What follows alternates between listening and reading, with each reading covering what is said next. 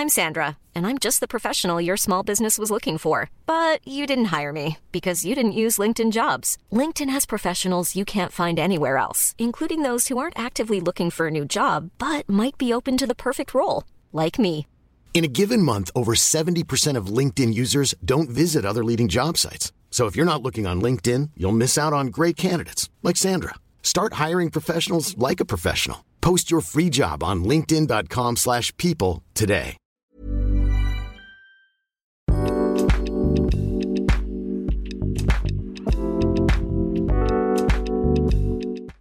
Hello, hello. Hola, ¿qué tal? Bienvenidos a este episodio de podcast. Mi nombre es Daniela Barrera y en este podcast hablamos sobre idiomas, negocios y desarrollo personal. Me encanta empoderar a las personas para ser bilingües. Eh, en algunas personas es trilingüe o políglota. Y es básicamente a lo que me dedico. Me apasiona la educación. Y en este episodio quiero hablarte sobre algunas dudas que surgen cuando vienen las personas y quieren aprender inglés. Son cosas muy, muy básicas, pero siento a veces que es algo que no te responden. Por ejemplo, si es bueno o no es bueno medir tu aprendizaje o tu nivel de inglés en porcentaje. ¿Cómo lo mides entonces si es que no es así? ¿Qué tipos de exámenes recomiendo o no recomiendo? Porque no sé si han visto otros episodios, yo no uso exámenes, pero ya después te puedo platicar de eso. Y en general, ¿cuánto tiempo entonces se toma aprender un inglés o un nuevo idioma? ¿Ok? Entonces, quiero empezar respondiendo a la pregunta de por qué deberías de medir tu nivel de inglés en un porcentaje, sí o no. En mi opinión, podrías hacerlo, pero tienes que pensar en esto, ¿ok? Yo sé que a veces dices, es que a veces entiendo el inglés, lo escucho muy bien, puedo leerlo, pero cuando ya viene la hora de producir, de hablar o de escribir, la verdad es que no me doy a entender. Bueno, eso es lo que pasa porque nosotros todos los seres humanos tenemos cuatro habilidades del lenguaje, ¿no? La primera es de, bueno, no, es, no tienen como que un orden jerárquico ni nada, pero eh, te los podría mencionar que uno es de input y el otro es de output. Quiere decir que uno es de entrada y el otro es de salida. Puede ser oral o puede ser escrito. Entonces prácticamente son cuatro. La habilidad para leer, la habilidad para escribir, esa son la, es la parte escrita, y la habilidad para hablar y la habilidad para entender cuando te hablan. Entonces esas son orales. ¿Ok? Entonces se tiene que dividir en cuatro y podrías dividir o podrías medir de alguna manera tus tu nivel de inglés con porcentaje, pero cada una tendrías que darle un valor en porcentaje. Hay en internet puedes encontrar exámenes, puedes encontrar como pruebas para poder saber cuál más o menos es tu nivel. Honestamente, si son gratis, vas a encontrar nada más la parte escrita y te puedes dar una idea si eres competente, si tienes el nivel o no tienes el nivel. En realidad no te va a decir que tienes un porcentaje tal cual. Entonces, cuando te preguntan qué porcentaje tienes o a veces en ofertas de trabajo te dicen, es que se ocupa el 80%, ¿no? En realidad solamente quieren que seas competente, que puedas eh, darte a entender, creo yo. Y por supuesto, si te puedes dar a entender, es casi prácticamente que te puedes dar a entender eh, de manera escrita, ¿no? Pero lo que yo sí te recomiendo si estás un poquito perdido y no sabes qué hacer, si no sabes qué nivel tienes, si quieres inscribirte a un curso o realmente quieres solicitar un trabajo y no sabes qué porcentaje tienes, yo te recomiendo que vayas y hagas los tests que están ahí en Google. Puedes buscarlos, incluso te puedo dejar el link para que puedas eh, hacer un examen rápido. Algunos son muy largos, pero yo recomiendo que si hagas el más largo porque son un poquito más detallados. Entonces, entre más detallados sean, más oportunidades tienes de tener éxito, vaya. O sea, entre más preguntas tengas, es más probable que tengas un buen nivel o que puedas alcanzar un nivel. Porque hay unos que son, por ejemplo, como de 10 preguntas o de 20 preguntas y eso realmente es como bien random y puede que en una pregunta midan tres cosas y tal vez no sé, de esas tres cosas sabes dos y no sabes una. Entonces, si la contestas mal, van a considerar que no tienes un buen nivel. Entonces, yo sí te recomiendo que si quieres medir tu nivel, puedes hacerlo en estos tests. Acuérdate que nada más es escrito. Algunos sí tienen la parte auditiva, pero ninguno va a tener la producción oral, donde tú vas a poder eh, expresarte y que eso te va a arrojar un nivel.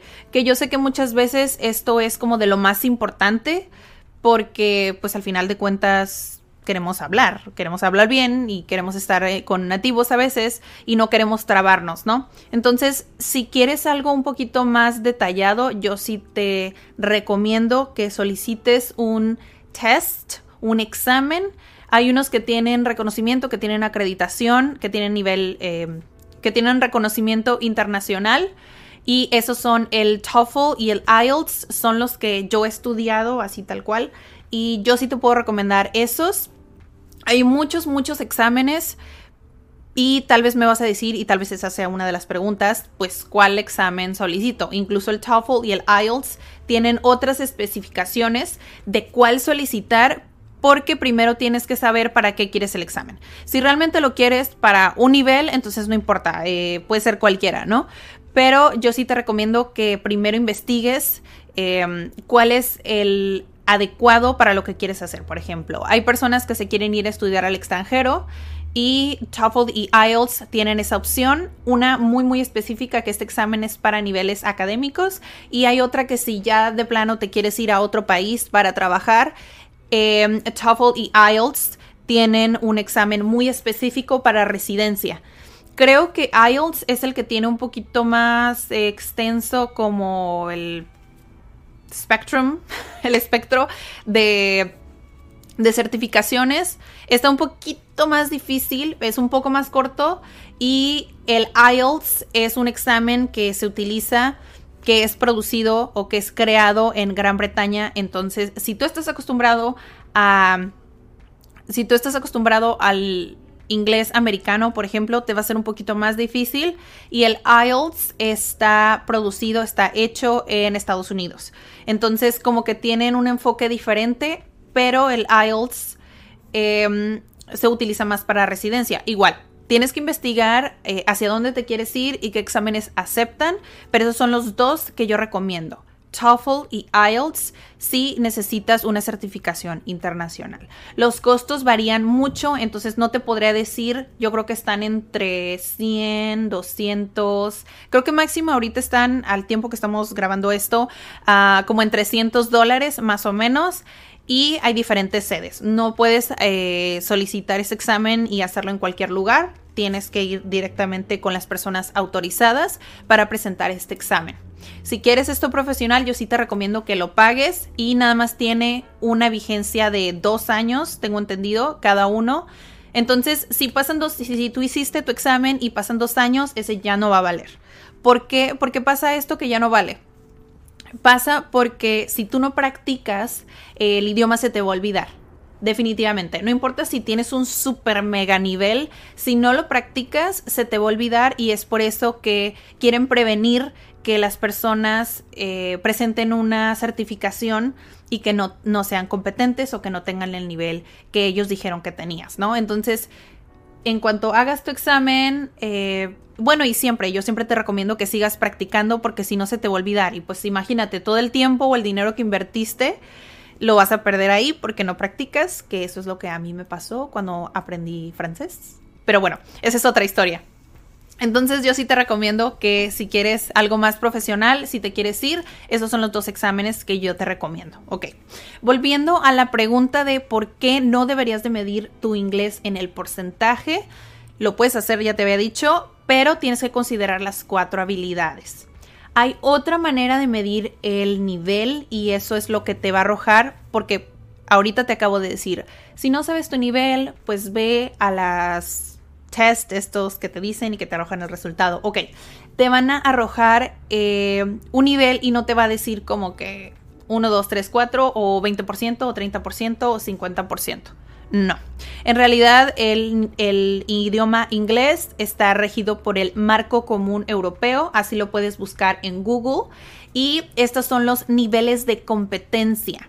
Y este marco común europeo considera estas cuatro habilidades que yo te acabo de mencionar. Entonces, cuando hagas un examen, te van a arrojar estos niveles de acuerdo al marco común europeo. Entonces está básico, intermedio, avanzado y estos se dividen en A, que son súper básicos, el B es intermedio y el C ya es independiente y es competente. Estos tres también están divididos en dos, o sea, quiere decir que están partidos. Entonces hay A1, A2, que este es el grupo de los básicos. Luego existe B1, B2, el grupo del intermedio. Y luego sigue el C, C1 y C2. Si tú ya alcanzas este nivel, quiere decir que tienes un nivel donde es más académico, es universitario, es nativo. Es lo más que puedes aspirar cuando estás aprendiendo un idioma, alcanzar el nivel C1, C2. El C2 te lo piden más para un vocabulario muy, muy específico, por ejemplo, un vocabulario médico. Y el C1 es simplemente general, eres muy competente, eres un usuario independiente, no necesitas ningún profesor, ni ningún traductor, ni nada de esto. Y puedes llevar una licenciatura, por ejemplo, en otro país, en inglés, sin ningún problema. ¿Ok? A lo que yo recomiendo que aspires es a un B1, B2, donde tú ya eres una persona independiente, puedes darte a entender en las dos habilidades, oral y escrito. Y el B1 y B2, esos son el nivel, creo yo, como más óptimo. Y con este, hay algunos que te piden B1 y otros que te piden B2, de acuerdo hacia dónde vas. Y el B2 es un usuario donde ya puedes platicar sin problemas. Si tienes algunos necesitas como recurrir al traductor algunas veces, puedes no entender algunas veces, pero en general te puedes, bueno, en mi opinión, te puedes sentir muy cómodo con este nivel, B1, B2. Porque algunas escuelas nada más lo hacen como, ok, este es nivel 1, nivel 2, nivel 3, nivel 4, nivel 5, nivel 6. Ok, por esto mismo. Pero muchas veces el nivel 6 en las escuelas llega hasta B2, es a lo único que aspiran, entonces prácticamente lo que están haciendo es meter eh, niveles intermedios porque a veces es muy difícil saltar del A al B y lo que pasa es que el A1 es nivel 1, el nivel 2 es A2 y el nivel 3 es algo como en medio, es como decir AB. Entonces el nivel 3 a veces es por eso que es un poquito más difícil porque te están empujando a que saltes a un nivel intermedio y puede que aquí te vayas a desanimar, puede que en este nivel tú te vayas a dar por vencido, pero a mí una vez me dijo mi profesor de italiano, llega un punto en el idioma, que es en este, en el que tú vas a sentir que ya no puedes, pero si tú sigues y eres disciplinado, va a llegar un punto en el que subes como una montaña rusa, es complicado llegar a la cima, pero después todo fluye. Es ahí donde ya llegas a un nivel intermedio, que creo que todos queremos alcanzar ese nivel, pero es dedicarle mucho, mucho tiempo, es dedicarle eh, disciplina y esto me lleva al siguiente punto. ¿Cuánto tiempo te toma entonces aprender un idioma? Ok, de acuerdo a mi experiencia, un nivel, cubrir los niveles, porque cada idioma es diferente, pero en general el inglés, te puedo decir que la teoría, la gramática y un poquito de práctica te va a tomar entre 45 y 50 horas clase. Clase. Esto lo puedes tomar tú en un intensivo, en seis meses, en un año, pero considera por favor que más o menos cada nivel te va a tomar 50 horas de clase. Yo siempre les recomiendo que aunque tengas 50 horas de clase, tú tienes que invertir mínimo 50 horas aparte para poder alcanzar y ser competente y que no se te olvide esto que te acaban de enseñar. Entonces, si tú tienes clases y a la semana eh, vas tres veces y tienes seis horas a la semana, yo te recomiendo que el mismo tiempo de clase lo dediques fuera. Si tú tienes seis horas a la semana de clase, aparte seis horas tú te pongas a estudiar por tu cuenta porque esto te va a ayudar muchísimo a que analices, te va a ayudar muchísimo a que puedas asimilar el conocimiento. Entonces, entre más practiques, mejor. Eso es algo que siempre, siempre les he dicho. Y estas son las cosas que yo veo más importantes, súper imperativo que yo te dijera esto sobre aprender inglés. Son cosas súper básicas, pero tal vez no las analizamos tanto y es algo que siento yo que te va a servir muchísimo y es por eso que lo quería platicar en este episodio.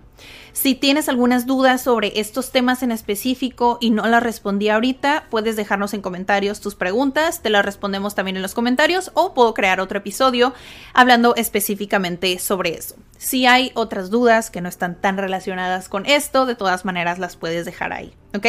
Si este episodio le sirve a alguien, por favor compártelo. Esta es una información súper útil. Si quieres aprender inglés, si te quieres ir al extranjero, si realmente no sabes dónde estás, creo que este es un buen tema para empezar, ¿ok? Eh, pues de todo, te deseo un excelente, excelente día. Nos escuchamos o nos vemos en el próximo episodio. Nos pueden encontrar en Instagram como Comunidad Cat y en YouTube, eh, si están en Spotify o están en otro, nos pueden encontrar como CAT, Centro de Aprendizaje y Desarrollo. Y también nos encuentran igualito así en LinkedIn y en Facebook. ¿Ok? Les deseo excelente día, entonces nos escuchamos y nos vemos hasta la próxima. Bye.